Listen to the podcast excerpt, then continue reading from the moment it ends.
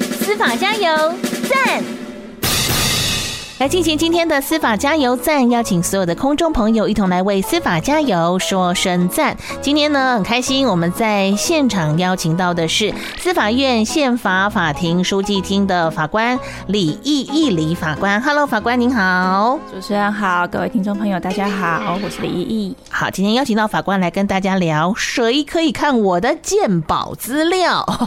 每个人都有健保卡，大家也知道，看医生都一定要带健保卡，健保卡还可以让你领口罩、领快筛，还可以报税。但是你知道健保卡有一个叫做健保资料库，这到底是一个什么东西？跟我有什么样的关系？难道我所有的资料都在里面吗？好，法官，这是一个什么东西嘞？是鉴宝资料库是一个很神秘的资料库，像是刚刚主持人说的，嗯我的看病的资料都会在里面吗？是的，哎呦如果你用鉴宝卡去看病的 话，是啊大家一定有用鉴宝卡去看过感冒，对看过洗牙，对，可能有动过手 术，哦甚至生小孩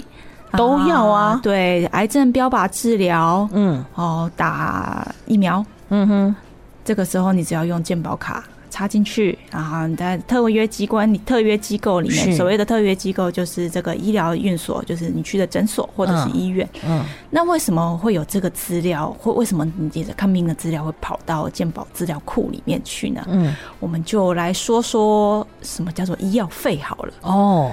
诶、大家想想，你说的，我们说的，平常说的看病医疗费啊，嗯是你付给诊所的柜台那两百块吗？好像不止嘛，不对对止哦，不止哦，你会拿到一张那个医疗的收据，那个嗯是要收好，可以拿来报税嗯，啊，对不对？大家都会把它收起来。那上面呢，除了你那个两百块以外呢，还会有很多很多的项目，嗯那个叫做健保给付项目。哦，那这个项目项这个项目呢，它的意义就是说，你健保的运作哦，就是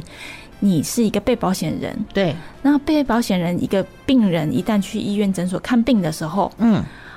那保险事故就发生啦。嗯哼那就是我现在生病了嘛，我需要看病。那保险人是谁呢？就是这个全民健保，嗯国家营运的全民健保。嗯那保险人发现你我的保我的被保险人就是病人哈、嗯发生了保险事故的时候，我就要付钱呐、嗯，那我付钱付给谁？这个保险金是付给谁？哦那就是付给国家，直接付给这个特约的哦医疗诊呃所医疗诊所。是所以这个国家付给医疗诊所的这个钱才是真正的医药费。哦，那我们就想一想啊，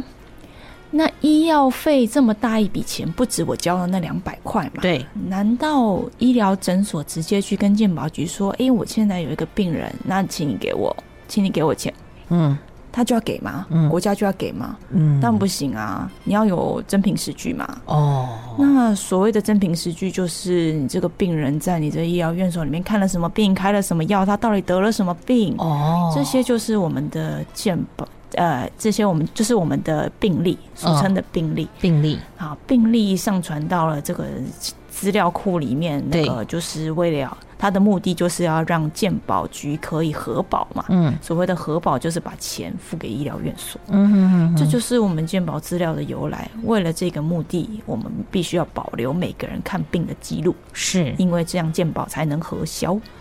哇，所以这就是为什么大家看病的资料全部都会在健保呃、嗯的一个资料库里面，但这还不是健保资料库本身哦。嗯健保资料库是，既然我们都有这么多人看病的资料，对，那放在那边哼不是很浪费吗？啊，好像应该可以拿来，呃，比如说我们要制定政策的时候啊，嗯嗯，就拿来看一看嘛。嗯那这样子，比如说我们要决定谁可以打疫苗啊，嗯嗯哦，谁可以领口罩啊，口罩有没有用啊？嗯嗯那个呃卫呃那个工卫措施，比如说卫教措施有没有用啊？嗯我们要统计资料嘛，就拿来看一看嘛，嗯这是不是？呃，这是不是好像很很直觉的想法？所以这就是为什么我们有一个鉴宝资料库，这鉴宝资料库就是从鉴宝资料来的，对我们看病资料来的。对然，后，既然我们国家有了这个资料以后，嗯我们哦，我们现在看，现现在猜猜哦，我嗯们全国有鉴宝的人到底有多少？不是大家都要有健保吗？没错，没错，没是错的，， 强制大家都要有健保，所以除了一些非常例外的情况以外嗯是，是，比如说你可能短暂的出国，嗯哦，出国去求学，然后你那个户籍可能停掉了。嗯嗯，不过这个是关系到我们宪法法庭的另外一个另外一个判决，我们今天对就不讲。就是在这样除除非在这种特别的情况底下，嗯有一些人可能没有健保，不然全国百分之九十九点六的人都是都应该有保健的保。，嗯，所以大家可以想象，这个健保资料库里面装了好多好多，几乎全国所有人看病大大小小的资料。所以其实它有它保存的价值嘛，不然其实核销完就销毁就好啦。哦，因为它必须要归档嗯啊，嗯就是所有的我们公家机关的东呃的资料都必须要归档啊，这样以后才可以查核用啊。哦所以我们归档以后，难道封存起来就完全就不看了吗？这样好像就是有点浪费。哦哦所以，所以呢，我们的政府就这个卫福部呢，就在这个大学教授和学术界，嗯还有在公务机关这些研究需求中呢，他们就想到了这个，因为资料就是科学之母，对没有资料就没有科学研究。对，可是资料的取得是非常辛苦的。嗯，当我们有一个现成的资料库在这边的时候，那啊难道嗯不要让我们真的可以为大家贡献、为人类智慧贡献的这些嗯啊、这个医学教授们、是药学教授们去用一用吗？毕竟他们要他们要取得资料，他们有可能要去辛苦的发问卷，不一定有人会理你，哦，对，那、不一定会回收。对，那这些都是很高很高的成呃很高很高的研究成本。那九十九点六八是很高很高的代表性，是几乎可以说你用了这份资料，那你的这个资料正确性、代表性没有问题，它就代表全嗯台湾人类的科技哦呃的实际的状况。这个所以对于它是嗯最正确而且最详尽的一个健康资料库啦，可以这样讲，对不对？没错，没错，而且这是、嗯呃，台湾有这个资料，其实是被世界上很多的很多国家的科学研究者、医学研究者都非常羡慕的一件事情。那到底谁可以来看这个东西嘞？哦，到底谁可以开来看这件事东西呢？这个嗯就是在卫福部呢，他们建构了这个资料库以后，嗯，他们也知道这个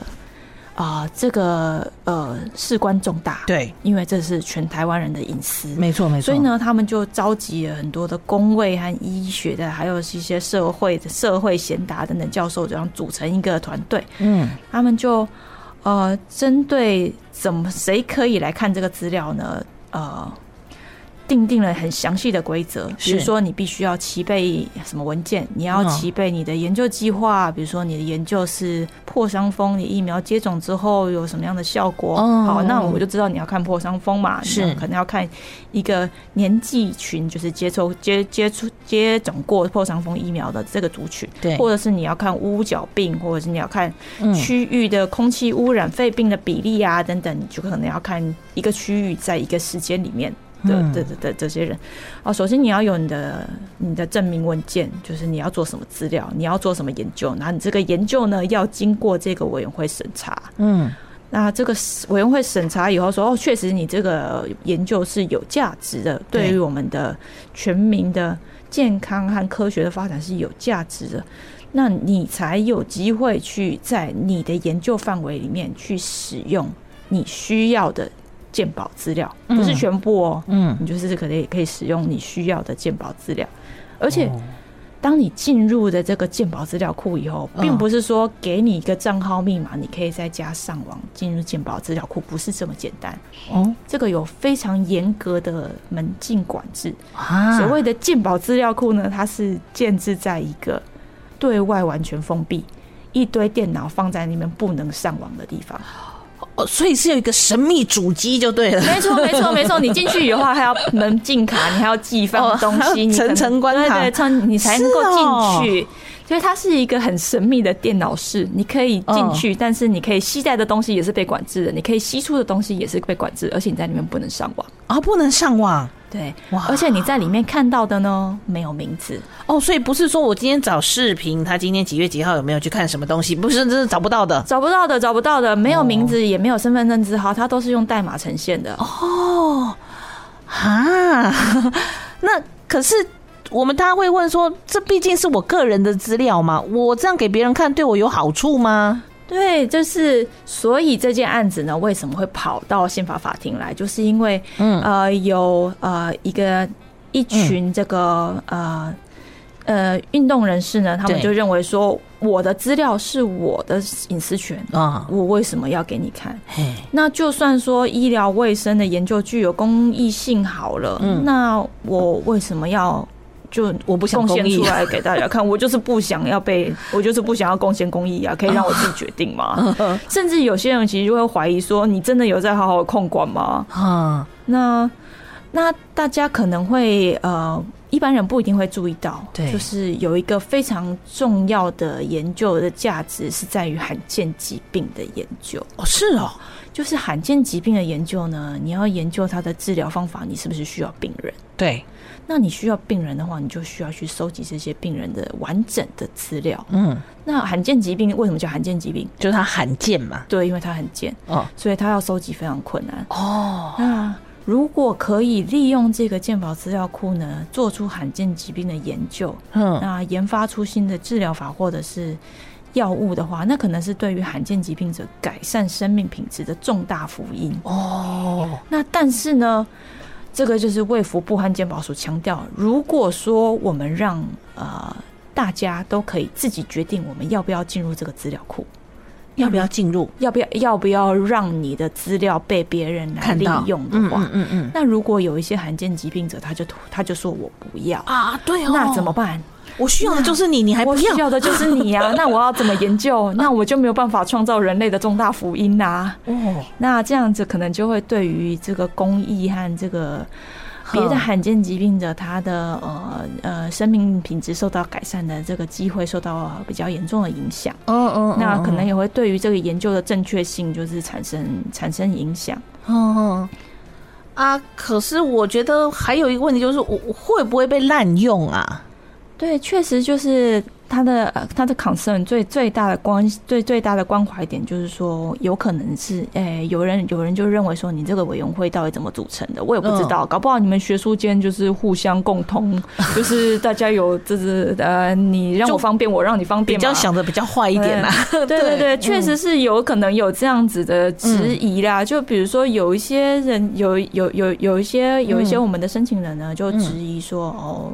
像 嗯有一些研究主题啊，也许在学术上是有意义的，嗯嗯也许在学术上有意义。比如说举个例子哦，嗯嗯，我们说妈妈现在在倡议母乳嘛，对哦。妈妈在呃那个怀孕的时候吃什么东西，对于你母乳的营养成分是的，变更有什么影响？嗯，哦，这个对学术上面他们认为很有意义啊对，这个学术界认为很有意义，对，但是这个研究我可不嗯可以不要参加？我可不可哦以？我可不可以？你你可我可不可以去要求这个想要做这个研究的人，你就自己辛苦一点去嗯收集资料就好了，哇你也不一定需要大家。无偿的就贡献我们的母乳资料和我们的饮食资料嘛，是不是？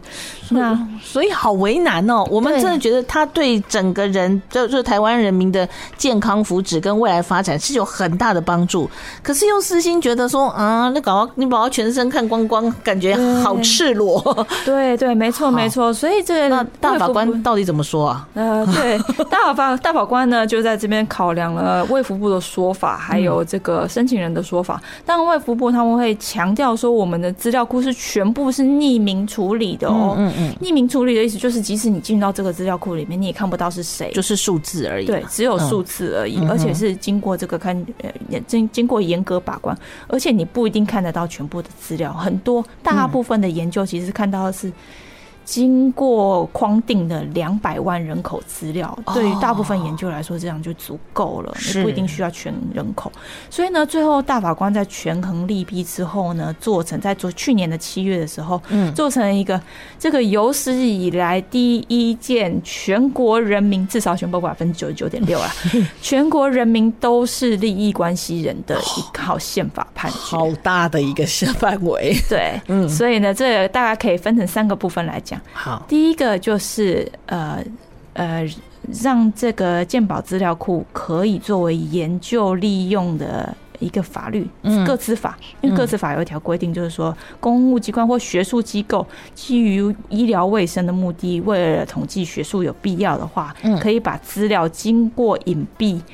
呃，经过处理后，然后让这个资料无从设定、无从识别特定当事人的话，就可以提供给研究利用。那这一条规定呢，就是大法官说这条规定是合宪的， OK，因为为了公益利用，确实是公益利用可以用到个别个人的资料，好，但是嗯，这种情况下，必须要严格的规定什么叫公益利用，哦谁来监督这个公益利用。所以啦，关于个资法的部分是无合宪的，但是第二个部分关于鉴宝资料库呢？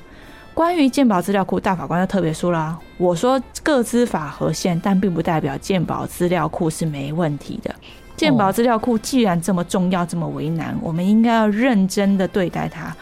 现呃，政府应该要认真的呃，定出一套完整的规范，嗯到底谁可以进入委员会？什么样的研究可以看到这些鉴宝资料？哦我们必须要完整的定出一套规范，来让立法院通过，嗯哼然后让呃呃让人民的权益有保障，这样子才是一套完整的鉴宝资料库，和宪的鉴宝资料库。那目前这一套是欠缺的，所以嗯大法官说，请相关机关加油一点。嗯把这个监督机制通通都退出，通通都通通都齐备以后，我们来嗯强化我们的鉴宝资料库，让我们的台湾现在这么宝贵，在在国际上出名的鉴宝资料库，是不要缺一块法治的保护。哦，那第三呢，就对是更重要啦，嗯就是刚刚主持人已经提到过很多次，这个嗯个别的人，我就是不想要被用，可不对可以？嗯好，大法官就推这个回应到最核心的人民的隐私权和自主权。嗯他说可以，啊好可以，嗯但是嗯总是有一些情况会不行。嗯但是大法官没有办法告诉你什么情况可以，什么情况不行。这件事情呢，也请政府和相关机关认真的对待它，嗯不要说所有的人民都有义务贡献，哦不管什么情况都有义务贡献，也不要说，呃，也不要说这个另外一个绝对的情况，就是我们应该要好好的讨论说什么时候可以退出。那你让该该该让人民退出的时候，你要让他退出的机制。嗯那这一套机制呢，也请有关机关加油一点，哦好，定出来以后，我们让立法院来通过。是是是，大方面想，真的对于大家都有帮助啦。可是我们最起码要知道说这个东西到底用在哪里啦。没错，没错，对不因对为像是这个呃个人资料保护和公益研究的规范，其实，在欧盟国嗯家啊对，有非常多的讨论。那也有有大部分的国家，大部分欧盟国家也都嗯设有另外一个监督机构来特别去监管这样子的呃医疗目的去研究的一个呃。研究研究目的，谁可以利用谁啊？可以利用那什么时候可以利用啊？对它都有一套完整的机制。那希望我们嗯在这一套、这一套宪法解释之后呢，嗯，也可以在法制上面补足这一块，让我们的鉴宝资料库更嗯加的完善，可对以发挥它的价值，没错又不会漏掉人民的权利保护。对。不过很庆幸的是，我们有一个这么完整的资料在这边记录了台湾人民在这么多年来的一些健康记录嘛。没错用药记录跟这个生病的一些状况、年龄什么都非常非常的详尽，它非常重要，就应该被好好的利用。但是怎么样利用，必须要让全民都知道。没哦错。好，今天非常谢谢法官。相关的议题，我们可以上网来做进一步的查询吗？可以可以。那这一件判决呢，是一一一年度宪判字第十三号，我们可以上宪法法庭的网站嗯来就进来进行点选。 OK，今天非常谢谢法官，谢谢您哦，谢谢谢谢主持人，谢谢，好，拜拜。